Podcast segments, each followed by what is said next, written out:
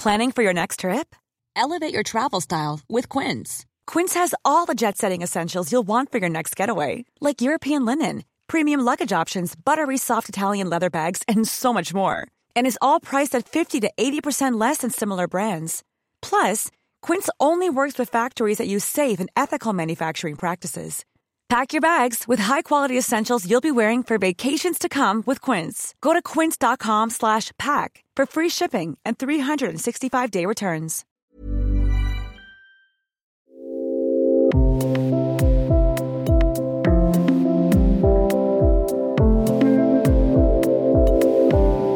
Entweder sind wir erschöpft und phlegmatisch oder rastlos und immerzu auf Achse, richtig? Yoga funktioniert als Reset. Das ist mittlerweile erwiesen. Aber wie geht das genau? Herzlich willkommen zum Yoga Easy Podcast Besser Leben mit Yoga. Ich bin Christine Rübesamen und spreche heute mit der bekannten Anusara-Lehrerin Tina Lobe darüber, was Präzision, Struktur und Ordnung im Yoga für unseren Geist und Körper tun und wie wichtig es ist, nicht zu stagnieren. Außerdem, was ist überhaupt Tantra-Yoga und wie geht das? Die Rippen im Rücken aufplustern.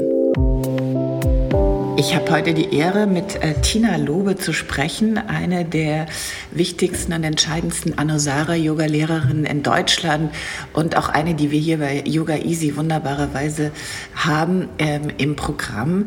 Ähm, Tina, du hattest lange ein eigenes Studio und bist jetzt seit einiger Zeit alleine unterwegs, wie so ein äh, Yoga-Hippie eigentlich wieder. Wie bekommt ihr dieses Hippie-Leben und wie lange führst du es schon? Ähm, mir bekommt es total gut. Also ähm, ich bin sehr, sehr gerne viel unterwegs. Ich ähm, liebe das, unterwegs zu sein. Ich habe eher Schwierigkeiten mit Routine. Ähm, deswegen ist das jetzt seit circa drei Jahren ähm, mein altes, neues Leben, wieder mehr auf Achse zu sein. Also das sieht man dir auf jeden Fall nicht an. Du, siehst, du siehst so ziemlich ähm, aufgeräumt und äh, hier mit so einem ordentlichen Zopf und so einem feinen, ähm, in, in, meiner Jugend würde man sagen, so Popper-Outfit, äh, so, so, so einem hübschen Strickpulloverchen. Ähm, wie, wie so auf Achse, was, was ist da in dir, ähm, was fühlt sich da in dir äh, gut, wenn du unterwegs bist und nicht zu Hause bei deinem Mann und deinem Kind? ja, die Rabenmutter. Mhm. Nein, ich ähm, mag keine Stagnation. Und wenn ich mich in Bewegung setze, ob das auf der Matte ist oder beim Wandern oder eben auf Reisen, um zu unterrichten, dann kommen Dinge in mir in Bewegung und äh, mir fallen tolle neue Projekte oder Themen für die Klassen ein. Und ähm, der Ausgleich, warum ich das so machen kann, ist natürlich, dass ich hier auch eine Stabilität habe durch Mann und Kind. Okay, dann haben wir schon mal die wichtigsten Yoga-Begriffe äh, benutzt äh, oder ins Spiel gebracht. Also Ausgleich ähm, klingt nach Gleichgewicht, klingt nach, klingt nach Balance. Ähm, was kann Yoga, äh, was kann Anusara Yoga, was andere Yogaschulen nicht können? Und jetzt sag einfach direkt, was Anusara so toll macht und was das eigentlich ist. Ähm, Anusara Yoga macht für mich toll, dass es zum einen eine Präzision in der Ausrichtung beinhaltet, die eine Struktur in den Körper bringt. Also ich habe das Gefühl, mein Körper im Innen und Außen wird unglaublich aufgeräumt, sortiert und geordnet. Und ähm, in diesem Sortieren oder in dieser Ordnung ist es dann eben möglich, sich kreativ auszudrücken oder beweglich zu sein. Das funktioniert ja nur unter der Prämisse, dass äh, sonst ein, oder sagen wir mal von Natur aus, der Körper in Unordnung ist oder dass alles ein Chaos ist und aufgeräumt werden muss, in, äh, in Struktur gebracht werden muss. Ist das so? Ich glaube, so wie wir heute leben, ist es tatsächlich so, dass wir über so viele Reize und Eindrücke und Impulse oder auch unverarbeitete Erlebnisse ähm, ein, ja nicht nur ein Ventil brauchen, aber auch etwas, was wie so ein Reset ab und zu schafft. Mhm. Was kann Anusara da Besonderes noch leisten im Unterschied zu anderen Methoden, die diese Reset-Funktion ja auch für sich in Anspruch nehmen? Ähm, also über die anderen Methoden kann ich ja gar nicht so viel sprechen, weil ich sie tatsächlich nicht so durchdrungen habe wie das Anusara. Und für mich liegt im Anusara auch der Wert in dieser tantrischen nicht dualen äh, Philosophie, die für mich etwas unheimlich ähm, Bejahendes hat und Positives. und einfach den Aspekt, dass alles schon äh, quasi da ist, sehr vereinfacht ausgedrückt mitbringt, anstatt dass wir ähm, etwas erreichen müssen, was noch weit weg oder fern von uns liegt. Okay, also alle, die jetzt zu Hause denken, oh nee, scheiße, äh, das wird jetzt so voll sektenmäßig, ESO-mäßig, ähm, außer sie spricht gleich noch über Tantra-Sex. Du musst jetzt schnell erklären oder langsam, äh, was ist Tantra? ähm, ich finde das ganz schön, weil es gibt dazu einen ganz großartigen Podcast mit dir und äh, Sandra, glaube ich. Ja. Die, ähm, ich habe da tatsächlich reingehört, auch in Vorbereitung auf unser mhm. Gespräch heute. Und ich finde, sie hat das großartig ähm, dargestellt, dass äh, Tantra-Philosophie natürlich nichts äh, nur mit der Sexualität zu tun hat, aber auch den Körper mit in diesen spirituellen Werdegang mit einbezieht. Also auch über den Körper und ein physisches Leben und ein Leben, wie wir es hier leben, ist ein spirituelles Leben oder, wenn wir so wollen, jetzt kommt nochmal ein esoterischer Begriff, die Erleuchtung möglich. Mhm. Du hattest vorhin gerade gesagt, alles ist schon da. Ähm, das äh, stimmt ähm, natürlich nicht. Also es ist eben nicht alles da, sondern es fehlt ähm, in der Regel nicht nur, jedenfalls in meinem Haushalt, immer an, immerzu an Essigreiniger und äh, Aufladekabel. Es fehlt auch an vielleicht äh, im größeren Rahmen in unserer Gesellschaft an Gemeinschaftssinn. Es fehlt an überhaupt Sinn. Die meisten Leute leiden unter ihrer Einsamkeit. Also was heißt das? Alles ist schon da. Hm. Ähm, für mich bedeutet das, dass es einen, eine Möglichkeit gibt, über die Praxis in so einen inneren Ort zu finden. Also ich gesagt, es gibt da so viele Begriffe, ob das das, das Selbst ist, die Essenz, die wahre, die wahre Natur. Ähm, etwas, was sich im Innen sehr vollkommen und komplett anfühlt, eben unabhängig von dem Äußeren. Dein Inneres, war das schon immer komplett und hat sich schon immer gut angefühlt oder hast du, hast du das ähm, erst durch die Yoga-Praxis äh, repariert? ich musste es bestimmt äh, auch reparieren und habe es auch repariert und bin immer noch dabei. Mhm. Ja. Gut, also dann ähm, wissen wir auch, und das stimmt auch für alle Yoga-Methoden, dass es diesen ominösen Yoga-Weg gibt. Also die Arbeit ist nie getan. Wir gehen immer auf einer äh, steinigen Route weiter, mal, äh, mal in schönerer und mal in nicht ganz so schöner Umgebung. Ähm, Dein Anfang mit Yoga, was warst du für ein Mensch, als du angefangen hast? Wirf auch mal eine Jahreszahl äh, in den äh, Raum mhm. und erzähl mal ein bisschen, wie es bei dir losging. Mhm. Ähm, los ging es, glaube ich, schon in meiner Jugend, wo ich sehr viel, also auch das ist ja ein typischer Werdegang, sehr viel getanzt habe, sehr viel Sport gemacht und dann bin ich nach dem Abitur nach Berlin gekommen und war ein bisschen lost. Wo war das Tanzen und äh, noch ein bisschen mehr über deine Familie? Okay, ähm, also ich komme ursprünglich aus dem schönen Süden, aus Freiburg und ähm, habe dort eben meine ähm, ja, Jugend verbracht in einer ähm, etwas chaotischen und ähm, wir waren so ein bisschen wie so ein Denver-Clan, unsere Familie. Also es war mhm. sehr anstrengend, es gab viele Zerwürfnisse. Ähm, ich bin extrem früh ausgezogen, um dann auf eigenen Beinen zu stehen. Deine Mutter war Crystal, oder wie hieß sie? Ähm, meine Mutter ist ähm, relativ ad hoc ausgezogen. Ich habe das damals mit meinen 12, 13 Jahren nicht so ganz verstanden, warum sie plötzlich weg war. Ähm, Heutzutage weiß ich das natürlich, wir haben das Gespräch gesucht, wir haben da ganz gut gemeinsam aufgearbeitet. Ähm, aber es gab viele Schuldzuweisungen der Familie und auch tatsächlich so, dass wir heute nicht mehr alle in Kontakt miteinander stehen. Und in dieser Zeit, ähm, dann zeitgleich zur Pubertät, die einen ja eher ein bisschen äh, beutelt und rüttelt und schüttelt, ähm, war einfach so dieses, ich habe klassisches Ballett gemacht, ich habe Jazztanz gemacht, ich habe alles, was man sich da so vorstellen konnte, gemacht. Und es war, wie ich vorhin schon so beschrieben habe, durch diese Bewegung im physischen Körper kam innerlich was in Bewegung und ich konnte das so ein bisschen für mich sortieren. Ja, denn äh, Schmerz kann sich ja gar nicht anders ausdrücken als äh, körperlicher Schmerz und ähm, deswegen ist es ja auch so eine der äh, super äh, Geheimfunktionen von Yoga, sich so zu bewegen, äh, dass dieser äh, Schmerz irgendwie in Bewegung gebracht wird und ähm, dann äh, unmittelbar irgendwas passiert und einen aus dieser Stagnation herausbewegt. Und das hast du intuitiv bereits mit Tanzen erlebt. Das habe ich äh, genauso erfahren. Und ähm, als ich dann nach Berlin kam, also du hast es äh, wahnsinnig schön ausgedrückt, so schön hätte ich das jetzt nicht erklären können mit der Bewegung. Und als ich als, äh, nach Berlin kam, fehlte mir eben genau das. Also ich hatte so ein bisschen meine Bewegungsheimat hier verloren ähm, und unterschiedliche Sachen ausprobiert und war in irgendwelchen Fitnessstudios und so on. Okay, warte nochmal also mhm. du warst dann 18, 19, bist nach Berlin gekommen, um hier zu studieren, nehme ich mal genau. an. Ja. Und was hast du studiert? Wo hast du gewohnt? Ähm, wie, wie grau war der Himmel? Ähm, ich fand Berlin beides wahnsinnig grau und wahnsinnig bunt zugleich, total überfordernd. Ich habe natürlich irgendwo im Osten in einer Altbauwohnung mit Außentoilette und Ofenheizung gewohnt. Das war meine kleine Rebellion gegen meine gute bürgerliche Erziehung.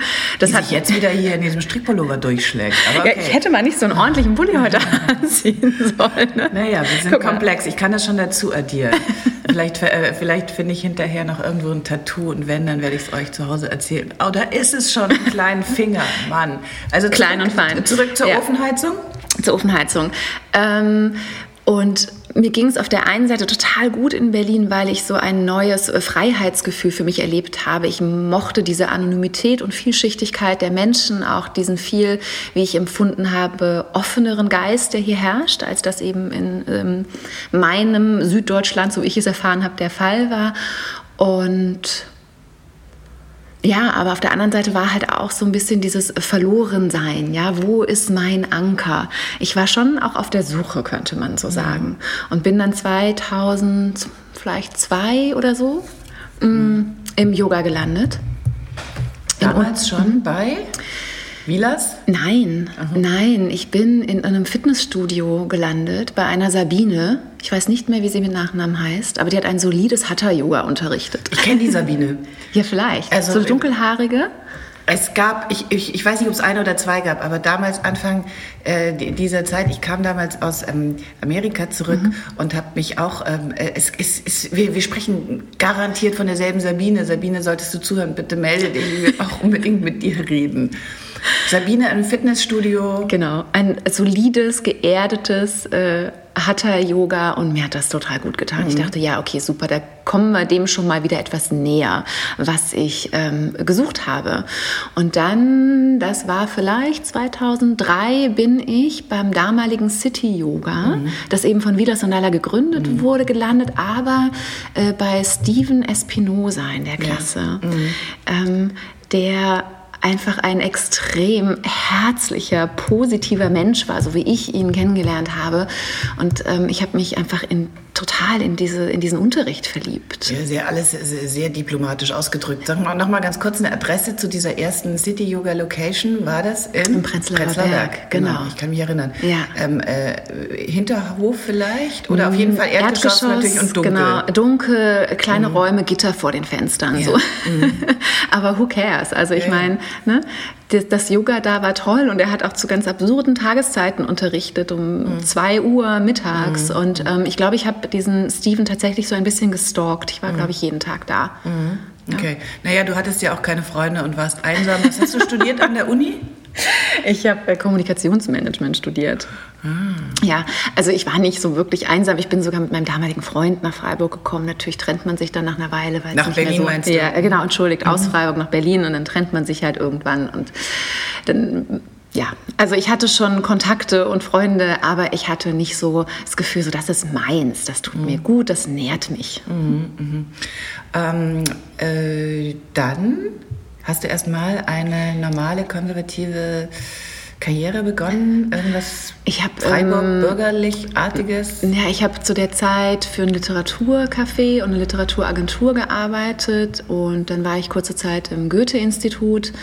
Aber ja, hätte ja wirklich was Richtiges aus dir werden können. Es hätte was Richtiges aus mir oh werden Mann, können. Und dann habe ich so das, dann habe ich das irgendwann geschmissen. Ich erinnere mich noch sehr gut an eine äh, Freundin von damals, die meinte, ja, mach das ruhig mal mit dem Yoga, Tina, bis du weißt, was du wirklich willst. Mhm. Und dann dachte ich, ah, okay, so wird das also gesehen.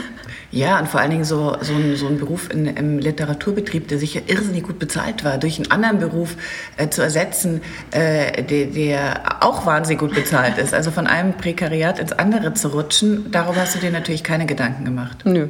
Hm, okay. Okay, da kam äh, nämlich an ein Scheck aus Freiburg jeden Monat und du konntest machen, was du wolltest oder hast du nebenbei? Klar, ich habe nebenbei gearbeitet. Also ich okay. habe immer schon so ein, ein also ich muss gestehen, natürlich hat meine Mutter mich auch unterstützt in gewissen mhm. Situationen, aber ich habe immer viel gejobbt und mir war das immer sehr wichtig. Mhm. Dein Gefühl von Job? Unabhängigkeit. Ein Mensch an der Ampel stehen und Zeitung ins Auto reichen. Okay. Hm. Schon echt fies, ja? ne? Okay. Ja, genau. Gut. Ich glaube, naja. ich hatte auch so eine Art Müllbeutel an, wo irgendwas drauf stand vorne. Mhm.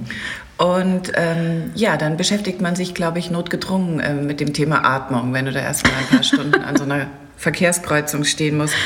Ähm, du hast dann gejobbt und hast dann äh, hingeworfen und dich ins Yoga reingeworfen und hast die Ausbildung gemacht bei Vilas und bei Vilas und Lala, genau. Und seiner damaligen Frau noch, Frau noch Lala. Genau. Ähm, die beiden, die Anusara eigentlich groß gemacht haben in Deutschland, wenn ich mich nicht täusche.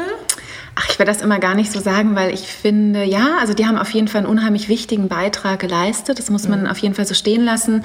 Ich glaube aber auch, dass äh, Barbara zeitgleich in München auch schon unheimlich, also Barbara mhm. No, ne, mhm. auch schon unheimlich das Anosara angekurbelt hat. Und ähm, was ich ganz großartig fand, ist, dass Vilas und Lala damals wirklich tolle Lehrer aus den Staaten, ich glaube mhm. hauptsächlich aus LA kamen die damals, nach Berlin geholt haben. Mhm. Und ähm, dadurch haben wir, die da so jung eingestiegen sind, eine unheimliche Bandbreite an Lehrern kennengelernt kennengelernt. Mhm. Also wirklich Top-Lehrern, die jetzt immer noch weltweit unterwegs sind. Ja, bis auf, ähm, bis auf äh, den einen, der kurz auch mal mit dem äh, Gesetz zu tun hatte, eu euren, euren Guru. Äh, Meinst du John? Ich, ja, ich meine jetzt John, John Friend, für alle, die nicht Bescheid wissen, sag einfach mal so aus der Mitte der Szene heraus, äh, was hat der, was, was, was war mit dem los? Was, was lief da schief?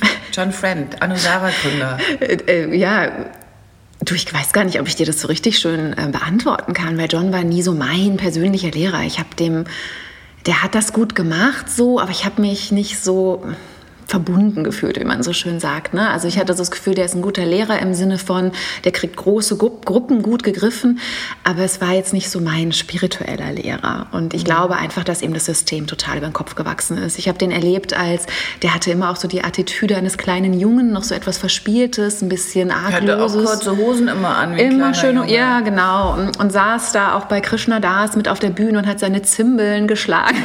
ja, und ich fand ihn auf der einen Seite ganz amüsant, aber ich habe wirklich das Gefühl, dieses System ist ihm einfach über den Kopf gewachsen und dann gab es da wohl Machtmissbrauch und vielleicht sogar ein sexueller Skandal, obwohl man da vielleicht auch ein bisschen differenzieren muss. Ähm, Fremdgehereien gibt es nun mal und ich weiß nicht, ob da man, ob da man jetzt gleich so ein Riesending da losbrechen muss. Aber das kann ich auch nicht beurteilen. Ich weiß mhm. nicht, was da los war. Mhm. Ähm, das ist auch Gott sei Dank lange her und äh, ja. wir sind auch alt und vergesslich. Wir müssen uns gar nicht mehr so wahnsinnig äh, mit diesem Skandal beschäftigen, außer dass es praktisch keinen Yoga-Guru gibt, der ungeschoren davonkommt. Äh, diese äh, diese äh, Dynamik, äh, wenn dich jemand oder viele Leute auf ein Podest stellen, dass du dann diese dir irgendwie komisch zugewachsene Macht nicht missbrauchst, ähm, das, äh, das scheint äh, den meisten sehr schwer zu fallen. Mhm. Also die meisten fallen ja. und sind wahnsinnig menschlich. John Friend hat jetzt eine neue Methode gemacht, ähm, eine neue Methode ähm, gefunden und für alle die, die äh, noch zuhören, das ist wichtig, weil Anusara ist eine großartige Methode. Es gibt jetzt eine kleine Unteredition, würde man im Literaturbetrieb vielleicht noch sagen, die aber gar nicht mehr so viel mit dem ursprünglichen Anusara zu tun hat. Und zwar heißt die äh, ich, ich kann es gar nicht aussprechen. Bowspring? Bowspring, ja, What's genau. Bowspring? I have no idea. Also ich habe das tatsächlich gar nicht ausprobiert. Ich glaube, es geht mhm. um sehr, sehr viel Rückbeugen und um die ähm, ganze Körperrückseite zu kräftigen und so weiter und so fort. Ähm, ich finde halt diese Macht ihr auch, macht ihr auch. Wir kräftigen die auch, aber wir machen auch eine Vorwärtsbeuge. Und ich mhm. glaube, das findet im Bowspring gar nicht mehr statt. Aber was ich zu all diesen Skandalen noch so kurz anmerken möchte, ist, dass das Yoga ja in seiner Tradition und Praxis und Tiefe zum Glück größer ist als wir Menschen mit unseren Fehlbarkeiten. Und mhm. deswegen finde ich das auch immer so ein bisschen amüsant, dass man dann groß enttäuscht ist, wenn der eine oder der andere da einen Fehltritt geleistet hat. Ich denke, was erwarten wir denn von diesen Menschen? Okay, also du sagst, ähm äh, die Menschen sind selber schuld, weil sie einfach falsche Erwartungen haben und zu hohe Erwartungen. Wie waren denn deine Erfahrungen? Du hast dann äh, die Ausbildung gemacht, du hast dann ziemlich schnell, äh, kann man so sagen, Karriere gemacht, wurdest äh, sehr erfolgreich, hast dann ein Studio gegründet ähm, zusammen mit äh, Kai hier in Berlin Mitte in der Rosenthaler Straße, in der alten Schönhauser Straße. Richtig? Ja. Und was hast du da über das Yoga gelernt als Studioleiterin? Wir haben ja viele Yogis, ja. die auch versuchen, sich selbstständig zu machen unter unseren Hörern. Mhm. Ähm, was ist die größte Schwierigkeit und was ist der Lohn? Ähm, also ich habe für mich die Erfahrung gemacht, dass ein Studio zu führen nicht mein Ding ist. Also da muss man wirklich sich aufteilen. Der eine ähm, ist fürs Business zuständig, der andere vielleicht für die Inhalte. Ich hatte das Gefühl, dass ich dann irgendwann für alles zuständig bin. Ähm, es hat auch nicht ganz so harmoniert dann irgendwann zwischen Kai und mir zumindest, ähm, was das Business anbelangt. Und deswegen haben wir uns dann auch da getrennt. Ähm, und ich fühle mich halt, seit ich kein Studio mehr an der Backe habe und für alles zuständig bin dort, aber auch an allem schuld bin, was natürlich nicht funktioniert funktioniert, ne? mhm. fühle ich mich viel freier und habe das Gefühl, es geht jetzt endlich mal wieder um das Yoga und um die Inhalte. Also ich würde mir das wirklich sehr gut überlegen und ähm, eine klare Aufgabenteilung ähm, besprechen. Mhm. Also was jetzt mit im Raum steht, ist der Begriff Verantwortung. Das ist ein Begriff, den du in deinem ähm, Unterricht sehr oft einwirfst oder äh, kommt mir zumindest vor, ich springe mhm. darauf an, äh, als Selbstständige äh, logischerweise Verantwortung, Eigenverantwortung, Selbstverantwortung was hat ein äh, so äh, äh, ja, moralischer Wert auch äh, im Yoga verloren? Mm, also mit Verantwortung ist auch so dieses gemeint, dass wir eine Selbstermächtigung haben. Also wir haben die Kraft, aber vielleicht sogar ein starkes deutsches Wort, die Pflicht. Ähm, aktiv zu werden, uns zu engagieren und äh, uns einzubringen, ja, auch mit unseren eigenen Talenten und Gaben, die wir so mitbekommen haben. Ähm, und ich finde das wichtig, dass Yoga auch nicht nur so konsumiert wird und wie so eine rosa-rote Decke übergezogen und alles ist schön, sondern dass es eigentlich wirklich auch dieses, ne, man, man piekst als Lehrer vielleicht auch so ein bisschen zu sagen, jetzt komm mal selber aus dem Knick, ja, mhm. und ich kann dich inspirieren, ich kann dich unterstützen, aber jeder muss es selbst auf der Matte tun. Und in welcher Form und wie intensiv oder wie bereit man dann doch ist, sich darauf einzulassen, ist es dann jedem selbst überlassen. Ich würde ja behaupten, dass wenn ich mich so umsehe in den Studios und unter den meisten Schülern, und ich sehe ja auch viele, äh, dass äh, das eigentlich das geringste Problem ist, das die haben. Die meisten sind ja eher zu aktiv und mhm. bringen sich ja eher zu viel überall ein und denken, ich muss hier noch hin und hundemüde äh, schleppe ich mich noch da und dorthin und muss noch dies und jenes machen. Ist das der falsche Weg? Ähm, ich glaube, dass es vielleicht nicht, ähm, also jetzt nicht übel nehme ich das so sage, aber vielleicht nicht der ganz ehrliche Weg ist, ja, sondern dass man versucht, überall mit dabei zu sein, weil es Trends entspricht. Aber meiner Meinung nach liegt es daran, dass man so das eigene darin noch nicht gefunden hat. Und wenn man so seinen ganz eigenen Weg gefunden hat und das Gefühl hat, so das ist stimmig, dann kann man den gehen, ohne so viel rechts und links gucken zu müssen oder überall dabei sein zu müssen. Gibt es auch auf diesem eigenen Weg Hürden? Und wenn welche? ja, auf jeden Fall. Also ich finde, das Yoga konfrontiert mich mit einer ständigen Hürde, jeden Tag eine kleine neue. Also wenn wir uns wirklich jeden Tag so den Spiegel vorhalten und mal so schauen, was da in einem los ist, ja, also ob das diese ganze diese ganze Wahnsinn unserer Gedankenwelt ist oder so. Habe ich überhaupt keine Probleme damit. Hast du nicht, ne? Nee, nee, so habe ich Peace. gar nicht. Aber das ist ja auch so das Schöne. Es ist ja auch eine Einladung, sich in dieser Ganzheit kennenzulernen. Und was auch noch so etwas Besonderes ist oder was ich als Besonderes im Anusara empfunden habe, es darf auch erstmal alles so sein. Also wir umarmen alles, was wir da sehen an uns und erleben. Und es wird nichts irgendwie gleich ausgeklammert oder als schlecht betitelt oder so. Aber dann geht man eben damit wieder in die Praxis und ins Arbeiten. Also nochmal anderer ähm, Ansatz. Äh, du hast äh, das Wort Aktivität äh, genannt. Was, was, was passiert mit den Menschen, die äh, passiv bleiben, also die diese Form der äh, Ermächtigung oder Eigenverantwortung ausschlagen und sich ähm, lieber sonst wie äh, durchs Leben schlagen? Hm. Also ich glaube, dass das Leben ähm, uns dann eben lebt. Ne? Mhm. Also dass die Dinge so oder so oder die Herausforderungen auf uns zukommen und uns bewegen werden. Und vielleicht ist es schöner, wenn man vorher schon mal erlebt hat, dass es nicht mit einem passiert, sondern dass man es selbst mitgestalten kann. Mhm. Und ich glaube, dieses Jahr. Du hast äh, äh, gerade, äh, bevor wir hier angefangen haben, mir erzählt, dass du eine Freundin verloren hast ähm, im letzten Herbst, äh, die an Krebs gestorben ist. Das war sicherlich nichts, was du äh, irgendwie kontrollieren konntest. Das war ein übermächtiges, sicher fürchterlich trauriges hm. Erlebnis. Ähm, wie bist du damit umgegangen? Hat dir Yoga dabei geholfen? Hm, Yoga hat mir ich glaube, total dabei geholfen und hilft mir eh bei allem, wo ich so das Gefühl habe, es hätte mich vielleicht früher aus der Bahn geworfen oder mich wirklich so existenziell berührt. Und ähm, natürlich war ich unglaublich traurig. Ich bin es immer noch. Ich vermisse sie unglaublich, aber ähm, ich kann trotzdem gut weitermachen. Mhm. Also es gibt einfach noch etwas, was weiterhin funktioniert und immer noch da ist, auch wenn sie nun leider nicht mehr da ist. Mhm. Hast du Momente so von richtig äh, tiefer Verzweiflung manchmal? ich kenne diese Momente in meinem Leben sehr gut und bin sehr dankbar, sie nicht mehr gehabt zu haben seit einigen Jahren. Mhm. Ähm, wie plustert man die hinteren Rippen auf? okay, entschuldige. Ähm, ja, habe ich das gesagt im Unterricht tatsächlich? Ja. ja. Ähm, es wird ja immer sehr viel nach vorne gearbeitet und äh, die Idee ist, den Rücken zu bearbeiten und zu beatmen. Mhm. Ja, also man kann tatsächlich in den Rücken atmen und es entsteht eine Weite zwischen mhm. den rückseitigen Rippen. Die Lungen dehnen sich auch in die Rückseite aus. Mhm. Wie hat sich dein Körper durch Yoga verändert?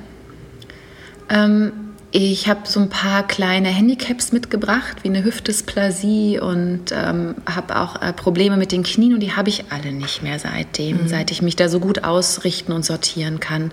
Ähm, das hat sich verändert. Ich habe keine Schmerzen mehr. Mhm. Das ist toll. Mhm. Wie siehst du dem Alter entgegen? Ähm, ganz interessant, weil es ist ja in aller Munde gerade. Ich äh, setze mich damit noch gar nicht so viel auseinander. Also mir geht's gut, ich bin dankbar. Du bist wie alt jetzt? Ich bin 41, mhm. ja. Ist ja auch noch eigentlich kein Alter. Nein, nein, ne? Also ähm, ja, mir geht's gut. Ich ähm, sehe natürlich das ein oder andere graue Haar und ein paar Falten, aber es fällt mir gerade noch sehr leicht, das alles so anzunehmen, wie es ist. Und mal mhm. gucken, wie es mir in zehn Jahren geht. Aber es gibt so tolle Frauen, mhm. ja, mit 60, mit 70. Ähm, und ich finde, wir haben tolle Vorbilder und können uns eigentlich darauf freuen, auch was kann, was kann, Yoga in, diese, in, in, in diesem Thema noch äh, bewegen? Ähm, du weißt, jetzt kommt die äh, klassische Frage nach den Instagram-Yogis und äh, brich eine Lanze dafür, dass äh, es egal ist, wie man aussieht oder ist es nicht egal? Ich habe tatsächlich mal geguckt, es werden immer nur die äh, Fotos geliked, auf denen man in irgendwelchen absurden Stellungen steht und wahnsinnig knackig und jung aussieht. Mhm. Ich versuche da meinen eigenen Stil drin zu finden. Ähm, ich mache das in dem Maße mit, wie es sich okay anfühlt für mich. Aber ich glaube, es wäre ganz schön, ein bisschen mehr ähm, Ehrlichkeit in die sozialen Medien zu bringen. Ähm, es ist nun mal nicht alles immer wunderbar. Und wenn man sich äh, die Instagram-Profile anguckt, denkt man, die haben alle ein Leben wie ein Hollywood-Film. Ja. Das ist hier schon das zweite Mal, dass du eben ehrlich äh, sagst. Ähm, empfindest du die Yoga-Szene als ehrlich? Ähm, es gibt ganz viele tolle und ehrliche Menschen in der Yoga-Szene, aber es gibt auch welche, die sich das überstülpen, meiner Meinung nach. Mhm. Sich äh, mit seinen Gefühlen äh, sehr stark zu identifizieren, äh, ist das schon ein, äh, äh, eine Garantie dafür, dass man ähm, ehrlich ist oder nicht? Nee, das glaube ich nicht. Ich glaube, wenn man sich sehr mit seinen Gefühlen identifiziert, dann äh, hat man auch etwas, was wir im Yoga praktizieren, nicht verstanden. Mhm. Welche Rolle spielt Distanz im Yoga oder im Anusara-Yoga? Ähm, wir als Yoga-Lehrer sind auf jeden Fall der Meinung, dass es auch eine Nahbarkeit zwischen Lehrer und Schüler geben sollte, aber eben auf eine professionelle Art und Weise. Mhm. Also ich gehe jetzt nicht mit jedem Kaffee trinken. Okay. Äh, wie oft haben sich Schüler schon in dich verliebt und was hast du dann gemacht? Mit einem äh, bin ich verheiratet. Ach, scheiße. Shit, ne? Aber das war auch der einzige, mit Aber, dem ich ausgegangen bin. Ja. Und alles und andere. für alle anderen. Ich habe das auch nie wahrgenommen, ob oder überhaupt. Ähm, ich kann da ganz gut eine Distanz bewahren und trotzdem eben versuchen, in irgendeiner Form nahbar oder greifbar zu sein. Was heißt Anusara eigentlich? Kannst du es mal übersetzen? ähm, man könnte sagen, mit dem Herzen äh, fließen, also mit dieser Ausrichtung ähm, des Innen quasi das äußere Leben zu gestalten. Oh Gott, oh Gott. Meine das Güte. ich überhaupt nicht. Kannst du das bitte nochmal erklären, mit der Ausrichtung des Innen das äußere Leben zu gestalten? Na, jetzt, letztendlich geht es einfach nur darum, äh, von innen nach außen zu leben, anstatt sich im Äußeren irgendeine Struktur oder eine Form überzustülpen. Also es ist jetzt sehr vereinfacht, runtergebrochen. Ich hoffe, alle anderen Anusara-Lehrer verzeihen mir das, mhm. ähm, aber das ist es für mich eigentlich mhm. in der Essenz. Mhm. Äh, wie gefährlich ist es für Yogis mit so äh, Scheuklappen durch die Welt, ja, durch das, was du jetzt die Außenwelt nennst, ich nenne es jetzt einfach mal die Welt, äh, mit, mit, Scheuklappen durch die Welt zu laufen und sich nur mehr mit sich selbst zu beschäftigen und mit, seinem, mit seiner nächsten Tasse Matcha-Tee? Oh, mir geht es leider total auf den Keks. Also ich ähm, ich finde, das, äh, das, das ist so eine Selbstgerechtigkeit, die einem ja auch in anderen Szenen begegnet oder in anderen äh, Jobbereichen. Und das ist halt für mich überhaupt nicht, das ist das, das Yoga. Ja, das können die gerne so machen, wenn es ihnen damit gut geht, aber ich glaube nicht, dass es die Idee der Yoga-Tradition oder der Yoga-Praxis ist. Tina, du bist nicht nur eine wunderbare Lehrerin, du bist auch Autorin und hast ein Buch geschrieben, Yoga Lehren, die sieben Schlüssel für einen guten Unterricht. Sieben Schlüssel. Bitte zähl die mal auf. Ich muss dir ganz ehrlich sagen, diesen Untertitel hat die Maren, meine Co-Autorin, ganz äh, clever gesetzt, weil das einfach gut klingt und sich gut verkauft. Ja? Für alle Zahlenfetischisten. Natürlich. Und dass es eigentlich nur sieben Schlüssel gibt und dann läuft das schon. Mhm. Ja? In diesen sieben Schlüssel ist sowas aufgezählt, wie äh, kreiere ich ein gutes Sequencing, also eine Abfolge von Stellungen, wie kann ich philosophische Themen in meinen Unterricht integrieren, ähm, wie gehe ich mit Stimme und Sprache um, etc. Mhm. Das heißt, ähm, was, hast, was hast du äh, in, in diesem Buch über dich selbst erfahren, während du dieses Buch eigentlich für andere Yoga-Lehrer äh, geschrieben hast? Was hast du äh, daraus ziehen können? Da sind wir wieder bei der ähm, Struktur. Also ich hatte so das Gefühl, dass ich das Wissen und die Erfahrung, die ich in den letzten Jahren angesammelt habe, in eine gute strukturierte Form äh, gebracht habe und mir dadurch vieles auch noch klarer geworden ist. Und ich das Gefühl habe, ähm, ich kann das auch zukünftig etwas besser weitergeben. Mhm. Was ist ein authentischer Yoga-Unterricht? Auf dem Buch äh, steht auch der Leitfaden für einen authentischen Yoga-Unterricht. Oder anders gefragt, was ist denn nicht authentisch? Ähm, nicht authentisch ist, wenn man im Laufe seiner Yoga-Laufbahn nicht so sein, seine eigene Botschaft findet, sondern vielleicht in dem Imitieren und Kopieren der eigenen Lehrer bleibt. Mhm. Und da braucht man halt wieder so seine eigene Praxis, um zu schauen, was ist denn so mein Wert im Yoga? Was kann ich gut vermitteln und klingt äh, ehrlich, weil ich es erfahren habe und nicht einfach nur, wie gesagt, übernommen. Gut, also mein ähm, äh, ehrlicher Kommentar dazu ist, dass ich finde, äh, sehr viele, äh, mich eingeschlossen, ähm, sind äh, ganz gut beraten, ähm, nicht so individuell zu sein und nicht zu sehr auszuflippen und äh, das eigene nicht überzubewerten, sondern mhm. ähm, wenn man einen guten Lehrer hat und es überhaupt hinkriegt, den einigermaßen zu kopieren, mhm. dann ist der Job schon ganz gut erledigt. Ähm, ja, also bestimmt. Und, und, trotzdem denke ich, hat jeder so eine eigene Note. Und das ist schon schön, wenn die durchklingt. Mhm. Zum Beispiel ähm, äh, fällt mir da eine wunderbare Lehrerin ein, die allerdings immer äh, Molekül trägt, diese Sexparfum. Das uh. meinen wir nicht, oder? Mit eigener Note. Nein, das meinen wir nicht. Aber ich glaube, also ich, ich denke, jeder, der anfängt, Yoga zu unterrichten, macht sich einmal hoffentlich bewusst, warum möchte ich das? Und was ist ein Wert, den ich erfahren habe und den ich vielleicht teilen oder weitergeben kann? Mhm. Und ich glaube, wenn man sich die Frage schon gestellt hat, dann kommt da schon sehr viel Ehrlichkeit und Authentizität mit rüber. Für alle die, die jetzt neugierig sind auf Anusara, in welcher Asana, in welcher Haltung kann man am besten spüren, was Anusara so drauf hat? Oh Mann, jetzt muss ich dir so eine Antwort geben, die du total langweilig findest wahrscheinlich. Also ähm, in jeder. Weil wenn wir die physischen Ausrichtungsprinzipien anwenden, ja, wir nennen das ja die universellen Prinzipien der Ausrichtung, dann ist jede Stellung einfach so ein, ein ganzheitliches Durchdringen und Erfahren seiner selbst letztendlich. Mhm. Und dann kann man das in jeder Stellung äh, empfinden. Mhm.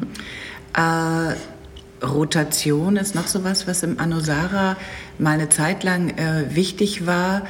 Ähm, davon höre ich kaum noch was. Was ist aus der Rotation geworden? Es gibt die nach wie vor, ja, also die sogenannten Spiralen, die innere und die äußere Spirale. Aber wenn wir sie im Unterricht ansagen, dann wird meistens nicht wild gedreht oder rotiert, sondern nur ein Aspekt dieser Spirale angesagt. Und meistens eben ähm, mein Favorit ist eben die Oberschenkel nach hinten oben zu bringen, im Hund zum Beispiel, oder überhaupt den Oberschenkelkopf nach hinten zu bringen, weil er dadurch ähm, die Ausrichtung der Hüfte verbessert und des unteren Rückens. Deswegen, okay, sag das doch nochmal ganz kurz an, wenn jetzt Leute im Auto sitzen oder sagen wir mal in, äh, illegal am Arbeitsplatz diesen Podcast hören und die sitzen da und du gibst jetzt mal eine Anleitung, mhm. äh, was sie im Sitzen machen können, so als äh, wären wir hier im Unterricht. Okay. Ähm, Also im Sitzen ist es schwieriger zu erfahren als im Stehen, aber jetzt gehen wir davon aus, dass ihr alle sitzt. Ähm, die inneren Oberschenkel nach unten Richtung was ist das, Stuhl-Sitzfläche zu schieben, die inneren Oberschenkel. Und dadurch nehmt ihr hoffentlich wahr, dass der untere Rücken sich etwas nach innen wölbt, in die Lordose.